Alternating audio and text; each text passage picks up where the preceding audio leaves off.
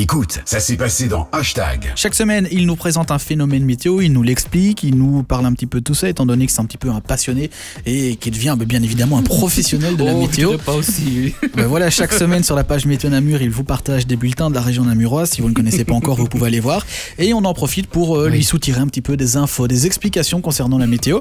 Et là, quelque chose qui nous concerne bien pour ce mois de décembre, c'est la neige. Exactement, puisque vous le savez, dans l'atmosphère, hein, il y, a, il y a des particules, mais il y a aussi Ouais. de la- du pollen, de la pollution. Et sur ces particules-là, eh bien, va euh, aller, ça s'appelle justement ces particules des aérosols. D'accord Je sais pas si euh, Maël m'a me confirmé parce que je sais bien que tu es euh, non non pas là-dedans non tu sais rien. Regarde, la lancé. Le désespoir dans mon regard. je pensais que tu en connaissais T'as euh, une tête à faire de la météo. Non À connaître plus de choses que moi, voilà. Euh, alors justement, lorsque la, la vapeur d'eau euh, de la mo- l'atmosphère euh, entre en contact avec ces petites molécules que je vais nous parler, donc la pollution et le pollen, eh bien, euh, elle se condense autour de, de, ce- de cette molécule et donc vient euh, se former ainsi une petite gouttelette d'eau, hein, qui s'appelle la pluie. D'accord. Alors ce processus est à la base en fait euh, de la formation d'un nuage finalement. Alors euh, si la température est suffi- suffisamment basse, eh bien euh, la vapeur condense directement sous forme de glace sur ces aérosols. Donc euh, évidemment quand l'atmosphère est, est glaciale, eh bien ça va ça va pas se condenser en, en vapeur d'eau mais plutôt en, en glace. D'accord. Le glaçon grandit rapidement et à mesure et quand il devient lourd, ben, il tombe. Évidemment, ça devient de la neige. Alors la forme finale du flocon dépend évidemment de nombreuses variables, notamment de la température et du taux d'humidité. C'est très important Claire que tu me regardes avec. euh, Ah, mais je te regarde avec vraiment très grande Retiens attention. bien, contrôle à la fin de la séquence. Ouais, ouais. Euh, Oui, effectivement.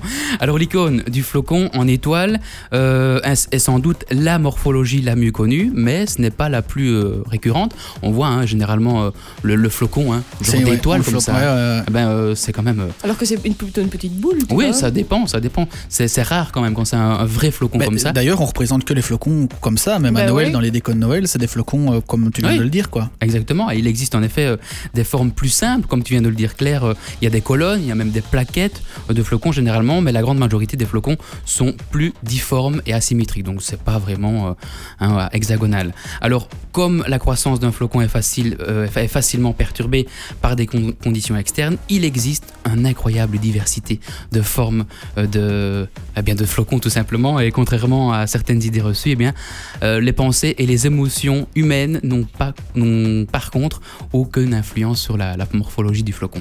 Donc voilà, j'espère Ouais. que vous avez un petit peu compris euh, comment se forme un flocon. Ouais, ouais, ouais, d'accord. Bon, comme on avait dit tout à l'heure, Maxime, Oui. on va faire un petit jeu, non Ouais, on va jouer et donc euh, le, le- le but ça va être tu vas nous poser des questions. Il y a quatre thèmes différents. Le Oui. jeu il s'appelle déjà euh, comment Euh, Ça s'appelle tout simplement le grand quiz préservons la planète. Et c'est donc, fait par des spécialistes. par des spécialistes, donc c'est des présentateurs météo qui sont un petit peu, euh, un petit peu connus dans le domaine. Pas autant que toi. hein. Non, pas autant que moi, et qui sont des spécialistes donc en France. C'est Loïc Rosval qui est sur CNews et, euh, et un autre qui est sur France 3 qui fait météo à la carte, mais je me, me rappelle plus le nom. Des petits mecs quoi. Voilà, deux petits mecs. Alors justement, Lambda. ouais.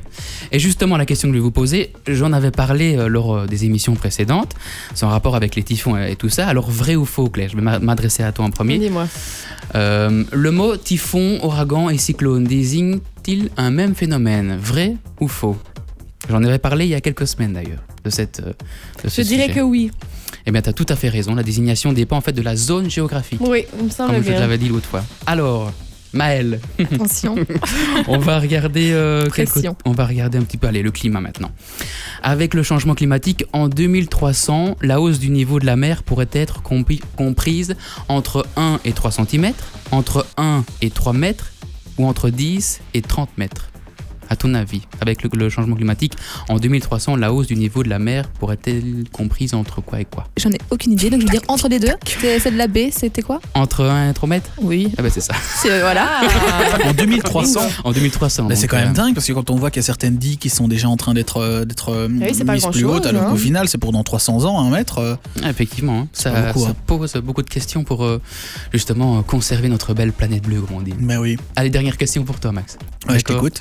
C'est en rapport avec euh, la biodiversité et les océans. Alors, Ah ça va alors. ça va aller Ouais. Moi, t'es- Alors, ça coule de source, comme on dit. Oh, on- Oh Je vais me taire. Alors, quel facteur contribue à l'élévation du niveau de la mer Je vais dire trois propositions. La première, la fonte des glaciers continentaux, la dilatation thermique ou la fonte des glaciers continentaux et la dilatation thermique.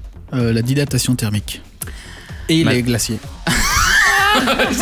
Normalement, c'est la première réponse quand on fait les 12 coups de midi. Mais, là, j'avais je pas vais te- terminé de parler. Hein. D'accord, eh ben, t'as une bonne réponse. C'est Effectivement, la fonte des glaciers et euh, la dilatation thermique. Je me demande si c'est pas la question qui est sur la boîte du jeu. Enfin voilà,